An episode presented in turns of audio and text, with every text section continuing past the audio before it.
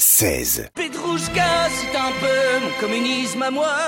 Elle prend tout ce qu'elle veut, sans demander, je crois.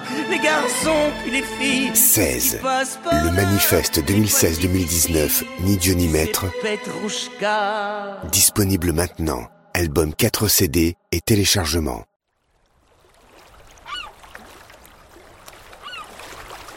À Omar, ça produit un son basse fréquence type bourdonnement. euh, je peux essayer de l'imiter, c'est. euh,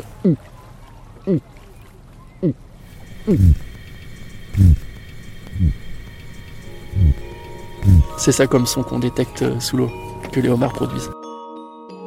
La voix que vous entendez, c'est celle de Yuen. Il a 25 ans et il est passionné par les homards. Il fait sa thèse à l'Institut européen de la mer, tout près de Brest. Son travail, c'est d'écouter les sons qu'ils produisent sous l'eau. Il plonge lui-même, il pêche les homards et il les étudie. C'est une espèce qui est, comme la plupart des crustacés, qui est nocturne, donc qui va passer la journée dans son terrier et la nuit il va sortir euh, pour aller s'alimenter, chercher de la nourriture, ou bien chercher un nouveau terrier, ou encore euh, trouver euh, un autre congénère de sexe opposé pour faire la reproduction. Mais en fait, ce qui est important à savoir, c'est que c'est une espèce qui est extrêmement agressive envers ses congénères, surtout les mâles en fait, où ils vont essayer d'établir des relations de dominance par le biais de combats qui sont assez féroces. Et c'est notamment ces comportements-là qu'on essaye de, détecter dans le milieu marin parce qu'on s'est aperçu que pendant ces euh, interactions où les mâles vont établir leur dominance, il y a des sons qui sont émis, beaucoup de sons. C'est ça qu'on va essayer de détecter dans le milieu marin.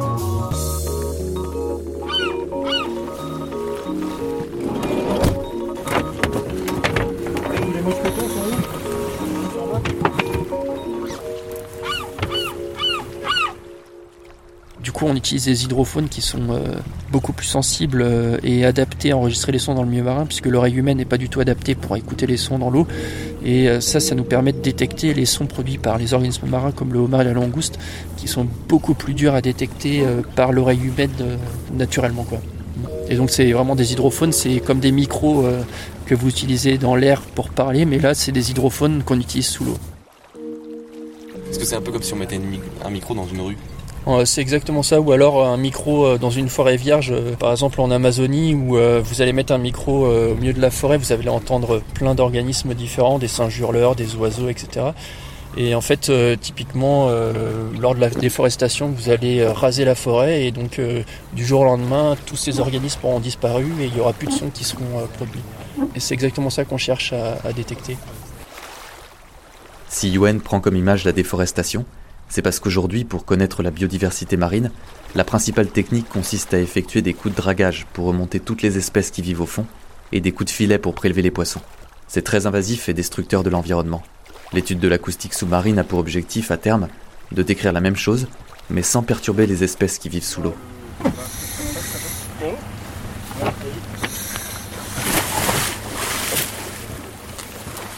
Donc là, on plonge avec des, bouteilles euh, d'air. Rien que le fait de, respirer, ça va générer des, bulles dans l'eau et donc c'est quasiment que ce qu'on entend sous l'eau, ces bruits euh, de, bulles d'air.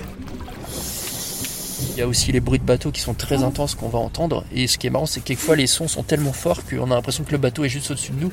Mais euh, le son se propage très bien dans le milieu marin. Et en fait, euh, on s'aperçoit que c'est des bateaux qui sont à plusieurs centaines de mètres, voire kilomètres de nous.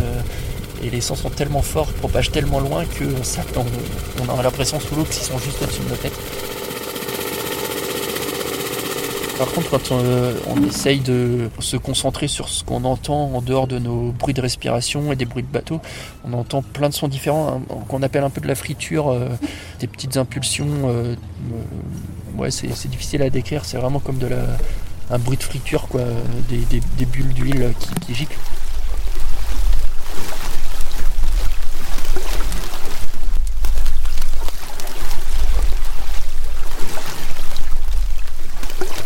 Et toujours on ne sait pas qui c'est qui émet ces sons là dans le milieu marin quoi donc euh, c'est on a encore énormément de choses à découvrir euh, là-dessus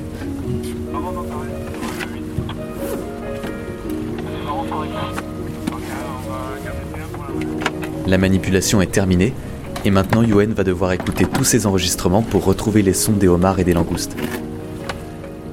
là le but, ça va être de d'éplucher euh, milliseconde par milliseconde euh, les sons qu'on a enregistrés et de voir si on arrive à détecter les sons des homards dans nos enregistrements.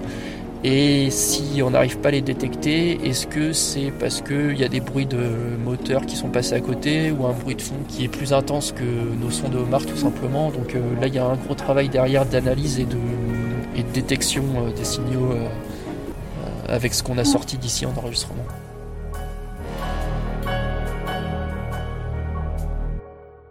En fait, un, homard, c'est des muscles situés à l'intérieur de la carapace qui vont se contracter très rapidement et qui vont faire vibrer la carapace. Et ça produit un son basse fréquence type bourdonnement. Euh. Rapproche le micro de la, gorge, je peux essayer de l'imiter, c'est... Euh,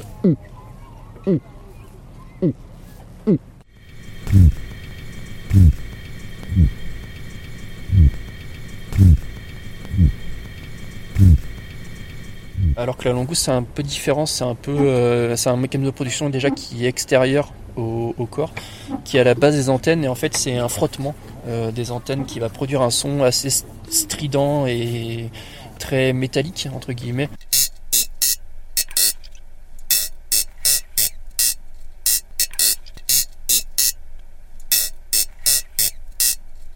D'un point de vue acoustique, on, différencie très bien ces sons-là euh, avec des métriques qui leur correspondent. Dans 10 ans, ce qu'on rêve de faire, c'est euh, de valider euh, nos manips qu'on fait en ce moment, donc d'enregistrer les sons des homards et des langoustes dans le milieu marin. Parce que si on est capable de le faire sur ces deux espèces, on est capable de le faire sur n'importe quelle autre espèce de crustacé dans le monde.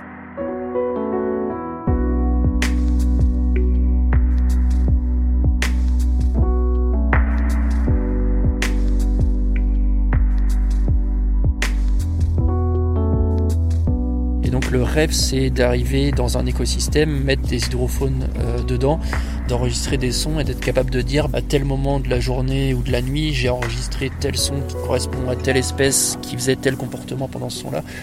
Et euh, sur le long terme, essayer de voir si on a des modifications euh, d'état de santé de ces écosystèmes liés à de la pollution ou autre dans le milieu marin.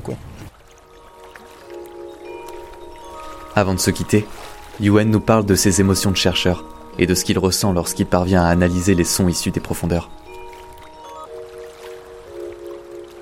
Quand on arrive à les détecter, c'est le sentiment de, réussite, dans le sens où euh, on a réussi, euh, la manip a marché, on a bien réussi à caractériser les sons, et les hypothèses qu'on avait fondées avant la manip se sont réalisées euh, exactes. Et c'est vrai que c'est toujours cette découverte scientifique avec le petit pincement au cœur qui est, qui assez prédominant, mais au-delà de ça, après, c'est clairement la, poésie qui s'invite là-dedans, parce que quand vous écoutez ce type d'enregistrement de son, il y a des sons produits par plein d'espèces en dehors des homards qu'on étudie. En fait, on appelle ça dans, en milieu acoustique un, chorus, c'est vraiment un, groupe de, musiciens euh, qui produisent plein de sons, donc euh, c'est vrai que c'est assez, assez génial à entendre. Euh, et, c'est vrai que quand vous entendez ça et que derrière vous avez un bruit de moto qui passe et qui va tout masquer, c'est un peu. Euh, ça attriste un petit peu plus quoi. Ça, là, ça, ça vous cache un peu le, côté enthousiasme des, des enregistrements de son que vous avez fait sur vos organismes derrière.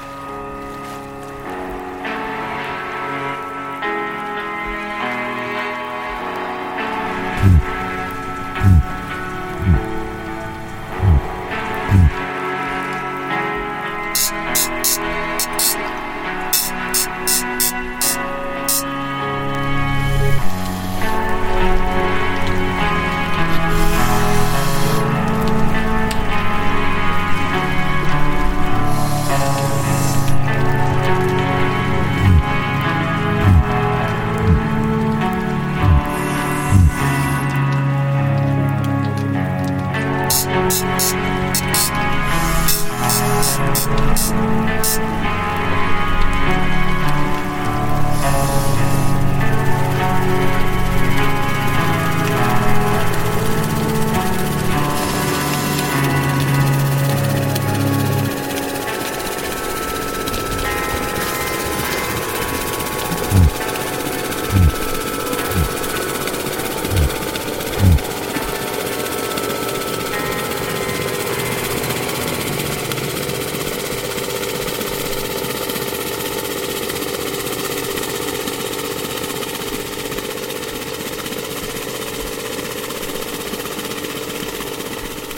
Un reportage réalisé par Damien Le Délésir pour le mur des podcasts de West France.